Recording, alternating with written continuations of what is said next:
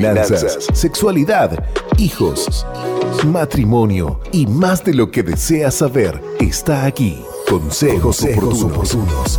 Con la pastora Marta de Márquez.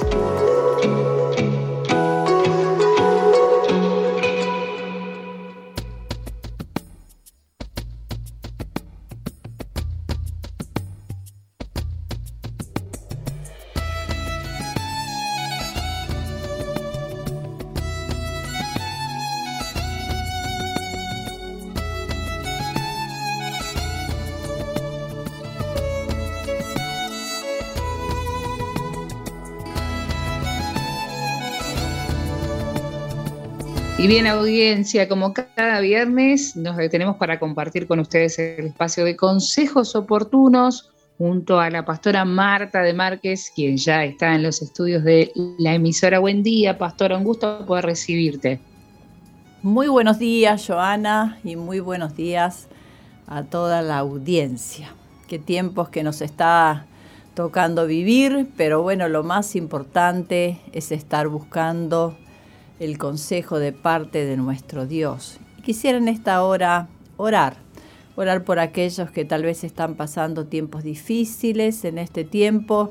Dios me ha mostrado cuán importante es orar sin cesar, continuamente. ¿Cuántos de nosotros nos hemos despertado de madrugada porque sentimos de orar por alguien que está padeciendo, que está enfermo? Y en este tiempo también nos ha llegado tanta cantidad de pedidos de oración que los tenemos en nuestro corazón. Intercedemos por todos aquellos que están padeciendo, que están sufriendo, algunos que han perdido seres queridos. Qué bueno es que cada día nos aferremos a la palabra de Dios, no solamente oírla, hacerla, confesarla, creerla y en esos momentos difíciles que tenemos que atravesar, sea circunstancias económicas, sea enfermedad, sean problemas familiares. Qué bueno que es buscar la palabra de Dios. Señor, nos unimos en esta mañana para orar por aquellos que están sufriendo, por aquellos que están tristes, por aquellos que están, Señor, enfermos, que están con dolencias en su cuerpo. Señor, confesamos y nos aferramos a tu palabra, por tu llaga fuimos nosotros curados. Señor, en esta hora clamamos por los débiles de esta tierra, clamamos por aquellos que no encuentran la salida. Señor, en esta hora tú extiendes tu brazo de amor. Señor, que en esta hora sean consolados, sean fortalecidos, sean alentados sus corazones. Levántales de la postración, trae sanidad a sus, a sus cuerpos, espiritualmente, Señor, físicamente, emocionalmente. Libera de los temores, libera del pánico en esta hora. Acudimos a ti en oración, Señor. Tú nos has dicho que tenemos que orar sin cesar. Oh Señor, continuamente tenemos que estar aferrados a tus promesas, a tu palabra, porque tú eres un Dios que dices la verdad y la vas a cumplir. Tú eres Dios que estás de nuestro lado y nos vas a defender. En el nombre poderoso de Jesús. Amén y amén. Qué bueno que es escuchar la voluntad de Dios en cada una de las situaciones que tengamos que atravesar en esta vida. A todos nos gustan los consejos, algunas personas prefieren recibirlos directamente, mientras que otros lo prefieren de manera indirecta. Aquellos a quienes les gusta recibir consejos directamente llaman rápidamente a sus amigos o a la línea telefónica de oración. Aquellos a quienes no les gusta que la gente se involucre en sus asuntos personales prefieren recibir ayuda a través de alguna persona, de alguna autoayuda que puedan leer en privado.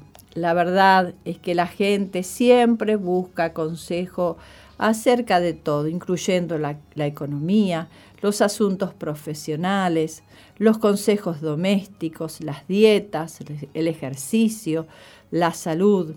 Los cristianos desean recibir consejo espiritual. En la búsqueda humana de consejos, la gente experimenta una impulsiva necesidad de conocer su destino. En el mundo no cristiano, muchos buscan psicólogos, el horóscopo y medios similares, mas los cristianos normalmente se alejan de esas cosas, pero tienden a buscar a otros cristianos, pastores, líderes, profetas, la verdad del asunto es que la gente desea saber todo acerca del lado desconocido que rodea su vida y espera vislumbrar su futuro o sus situaciones presentes para así poder saber cómo responder. No hay duda de que todos necesitamos un buen consejo. La Biblia dice en Proverbios 24:6, porque con ingenio harás la guerra y en la multitud de consejeros está la victoria. Fundamentalmente lo que significa es que mientras avanzamos en nuestros cometidos en la vida, estamos seguros cuando aceptamos consejos sólidos que sean conforme a la manera de pensar de Dios. Es por ello que el versículo dice que necesitamos multitud de consejeros, se necesita más de uno. Necesitamos varias fuentes humanas en nuestra vida que puedan ayudarnos a obtener la perspectiva correcta con Dios. Hablamos acerca de cómo escuchar a Dios antes de aceptar la intervención de otros. Aquí es donde la mayoría de personas comete errores. En lugar de buscar primero a Dios atentamente, acuden a una persona. Buscar y escuchar a Dios es la habilidad clave que todo creyente debe poseer.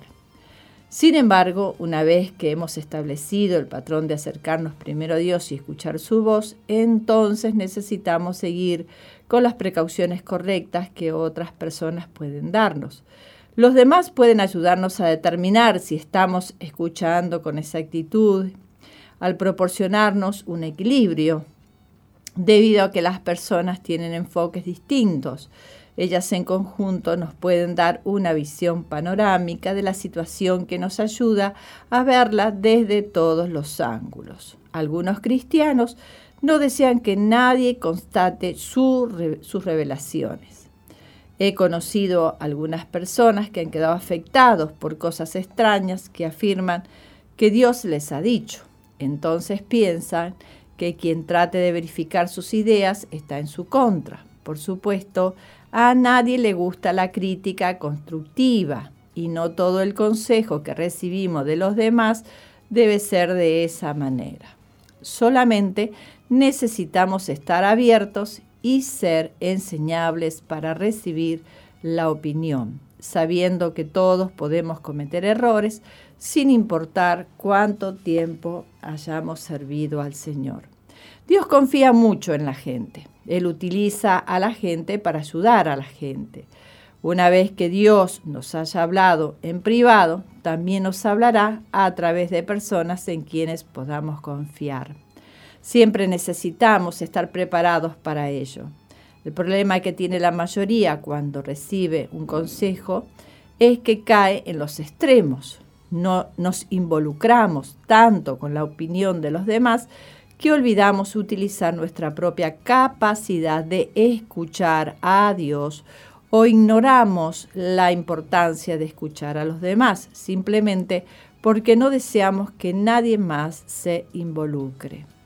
No obstante, existen algunos principios fundamentales necesarios al escuchar el consejo de los demás cuando aprendemos a aplicar apropiadamente su intervención para recibir dirección divina. La razón principal por la que es tan importante tener estos principios es por el factor del error humano. No importa quién intervenga, todos los humanos están sujetos a errores. La importancia de no enfatizar en demasía la necesidad de la intervención humana cuando buscamos la dirección de Dios necesitamos un enfoque equilibrado. La Biblia dice porque no hará nada Jehová el Señor sin que revele su secreto a sus siervos los profetas. Aquí podemos ver que Dios se asegura de que sus profetas conozcan los planes de Dios antes de que Él los lleve a cabo. Sin embargo, continuamente con el contexto de este versículo y en este capítulo está escrito el versículo anterior. No podemos tomar esto para decir que Dios siempre tendrá un profeta personal disponible para nosotros cuando necesitamos dirección divina. Obviamente eso no es realista. Amos habla en general acerca de los planes más grandes de Dios con respecto a las naciones de la tierra y del pueblo de Dios en conjunto. No quiere decir que debemos tener un profeta personal para hablarnos específicamente antes de estar seguros acerca de la voluntad de Dios con respecto a algo. Algunas veces la voluntad de Dios utiliza a los profetas de la iglesia para hablarnos personalmente. Sin embargo, debido a que no siempre habrá un profeta disponible, no podemos depender de ello como el método principal para obtener la dirección divina. No obstante, si el Espíritu Santo proporciona la posibilidad de acudir a algún profeta, necesitamos saber cómo apropiarnos de las palabras proféticas que recibimos. A lo largo de nuestros años, eh, se han dado varias profecías. Algunas de ellas confirmaron cosas que ya sentíamos. Cada tipo de profecía requiere de un enfoque diferente pero se deben seguir algunos principios importantes para cada tipo de palabra profética que cada uno recibe. Si necesita fe y oración poderosa para que sucedan ciertas profecías, especialmente aquellas acerca de comenzar, cuando corresponden a niveles mayores de milagros. Incluso el profeta Elías, quien profetizó que no llovería, tuvo que orar para que sucediera su propia profecía. Anote las palabras proféticas que reciba y ore al respecto. En la actualidad tenemos la ventaja de poder grabarlas, transcribir sus profecías. Es una idea maravillosa para poder tenerlas como referencia. Ore al respecto y permita que el Espíritu Santo las desarrolle con el tiempo. Si no son de Dios, finalmente se debilitarán y perderán importancia en su mente. Si verdaderamente son de Dios, éstas crecerán y se desarrollarán. Dele tiempo al Espíritu Santo para preparar las cosas. Desde luego que si está seguro de que la profecía es la voluntad de Dios para usted, puede haber maneras simples en las que usted puede mostrar su fe y su disposición a Dios, pero en las decisiones mayores permita que el tiempo divino haga lo suyo. Si usted está sometido a Dios en su corazón, sin duda, Él le ayudará a llevarlo a cabo. De hecho, el Señor arreglará las cosas que le ayudarán a caminar en ello. Usted no debe responder precipitadamente por ignorancia e involucrarse en algo que no era del Señor o adelantársele en algo para lo que usted no está listo. Si la profecía que ha recibido es del Señor, espera que el Espíritu Santo la complete.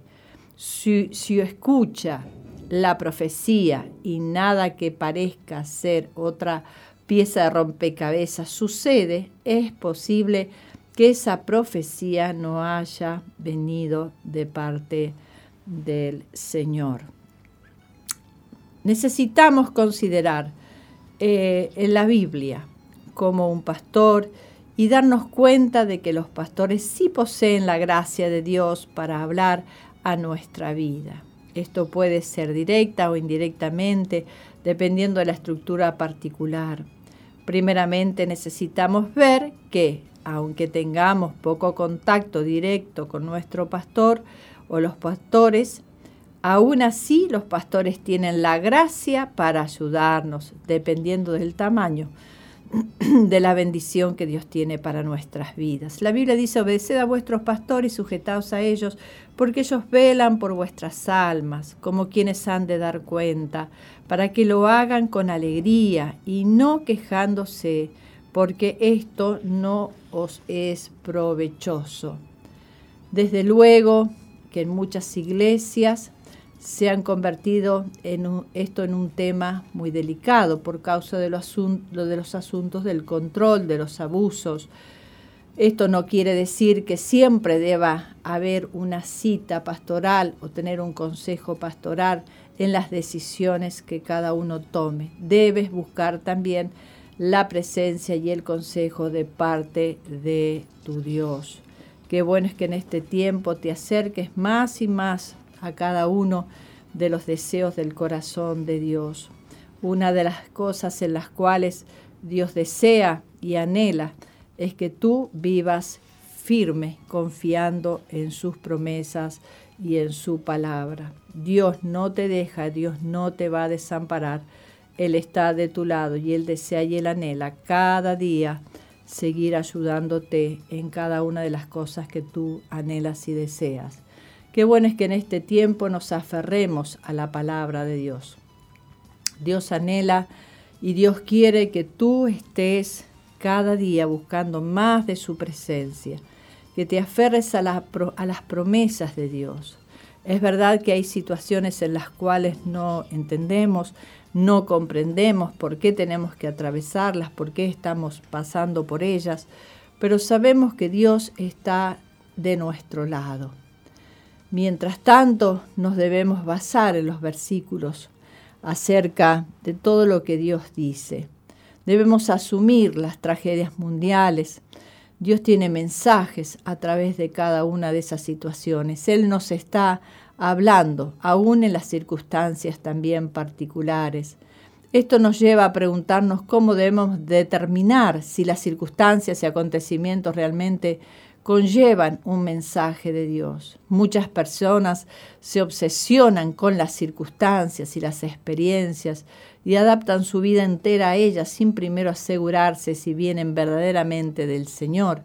Existen algunos ingredientes importantes que deben estar presentes cuando Dios utiliza la circunstancia para llevarnos hacia su voluntad debemos basarnos en la Biblia, en un principio mencionado que dice em, en la actualidad, muchos cristianos se han olvidado de lo que la Biblia dice acerca de muchas áreas. Están cayendo en todo tipo de ideales erróneos porque la base del conocimiento de la palabra de Dios es muy escasa. Algunos simplemente no han desarrollado las habilidades bíblicas necesarias para confrontar aquello que han experimentado con las escrituras. Le dan crédito a Dios de todo lo que sucede, pero no comparan con estos acontecimientos con el carácter de Dios que encontramos en su palabra. Tal vez todos hemos escuchado a alguien decir la experiencia es el mejor maestro. Sí, la experiencia nos puede dar lecciones valiosas, a la vez hay muchas experiencias en la vida que no vienen del Señor y las lecciones que hemos aprendido de ellas han sido no han sido en absoluto de, de Él. De hecho, han sido obra del enemigo quien quiere contaminar nuestra manera de pensar. Si un niño es severamente acosado en la escuela, la experiencia provoca un daño emocional que necesita ser reparado. Si no se trata, la víctima corre el riesgo de tener problemas más tarde para que, que evitarán que responda correctamente a Dios en algunas áreas. No hay nada positivo ni bíblico que aprender de la experiencia. En realidad no es nada menos que un ataque del enemigo. En este caso, la experiencia no es el mejor maestro, más bien funciona como un obstáculo y un prejuicio eh, para tener emociones normales, sanas. Sin duda Dios, nuestro Padre, puede tomar incluso las circunstancias que provienen del enemigo y convertirlas en algo bueno. La palabra de Dios nos dice y sabemos que a los que aman a Dios, todas las cosas les ayudan a bien. Esto es, a los que conforme a su propósito son llamados. Dios puede tomar cualquier situación que el enemigo haya destinado para traer mal a nuestra vida y convertirlo en algo bueno que sin duda podamos utilizar para ayudar a alguien más. Esto no quiere decir, sin embargo, que Dios lo planeara para enseñarnos algo. La gente piensa eso siempre que se trata de una enfermedad, una dolencia, piensan que experimentar alguna enfermedad fue destinado por Dios para enseñarles algo, para desarrollar su carácter. No intento decir que no podamos aprender lecciones importantes de lo que vivimos, pero necesitamos asegurarnos de que la lección sea coherente con lo que Dios nos enseña en su palabra. Además, Dios no pudo haberlo, haberlo permitido si la experiencia no está de acuerdo con la manera en que Dios trató con los cristianos en la Biblia. Eso iría contra lo que Dios nos ha revelado acerca de su carácter. En la época de la gracia del Nuevo Testamento no encontramos que ninguno, ningún, que ninguno ponga a, que ponga a Dios eh, sus enfermedades y tragedias sobre su pueblo para enviarles un mensaje y al final hacer que fueran mejores. Veíamos este tipo en el juicio del Antiguo Testamento, cuando Israel, el pueblo de Dios, se rebeló contra el Señor. Ellos no tenían la sangre de Cristo abogando a su favor. Sin embargo, Bajo el patrón del Antiguo Testamento, Dios siempre les otorgó la extensión de su gracia y una oportunidad para arrepentirse antes de que su justicia los consumiera. Ahora la sangre de Cristo se encuentra entre nosotros y el juicio de Dios. De hecho, este es el mensaje de Dios para el mundo en la actualidad. En el Nuevo Testamento no encontramos que Dios envíe una tragedia a la gente para revelarle su voluntad, por supuesto. La Biblia da muchas razones por las cuales la gente puede sufrir este tipo de ataques y la ley de la tierra dice que cosechamos lo que sembramos. No obstante, no podemos asumir que Dios está detrás de los acontecimientos trágicos porque no vemos que Él les haga este tipo de cosas a los hijos, a sus hijos. Sería más bíblico considerar que estas cosas vienen del enemigo y que en algunos casos son las consecuencias que cosechamos a causa de la maldad. No existen ejemplos en el Nuevo Testamento en que veamos que Dios utilice la enfermedad como un método para desarrollar nuestro carácter cristiano o darnos algún tipo de dirección divina a partir de ella. En el caso del apóstol Pablo, haber sido cegado sin duda se debió a que la luz del cielo era demasiado brillante para sus ojos pero observe que este padecimiento fue completamente temporal y después de que sucedió, el primer lugar a donde lo dirigió el Espíritu fue precisamente al lugar que recibiría la sanidad. Este es un tiempo en el cual tenemos que invocar el nombre precioso y poderoso de Jesús en cada una de las necesidades que tú estás atravesando. Confía, en el Señor. Pídele a Dios que traiga salud, que traiga vigor. Él no desea que tú estés padeciendo, sufriendo dolor. Al contrario, Jesús apareció para deshacer las obras de Satanás. Oramos en esta hora. Señor, clamamos a ti porque tu divina voluntad es que seamos sanados, es que seamos restaurados, es que seamos liberados de toda cadena, de todo temor, de toda depresión, de toda angustia, de todo miedo, de todo afán, de toda preocupación. Ese es el deseo que hay en tu corazón y nosotros confesamos tu palabra. Tú eres el que has venido a deshacer las obras de Satanás, Señor, en esta hora. Trae libertad a aquel que se siente cautivo aquel que está angustiado, debilitado, Señor, que reciban paz en esta hora, que sean libres de todo ataque del enemigo y sean sanados sus cuerpos, sean sanados físicamente, espiritualmente, mentalmente, emocionalmente. Libérales, Señor, de toda opresión del enemigo. En el nombre poderoso de Jesús, cubre con tu sangre preciosa y libra de todo mal a tu pueblo. En el nombre de Jesús. Amén y amén.